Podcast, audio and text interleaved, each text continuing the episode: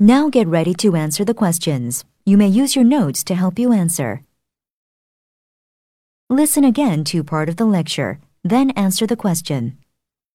With a show of hands, how many people here like sports? Good, that's more than half.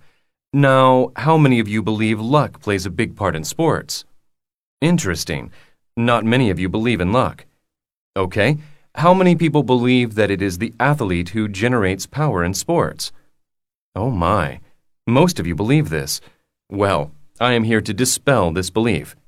Actually, to be fair, many factors contribute to any sport, but skill is just one of them. Number 1. What can be inferred about the professor?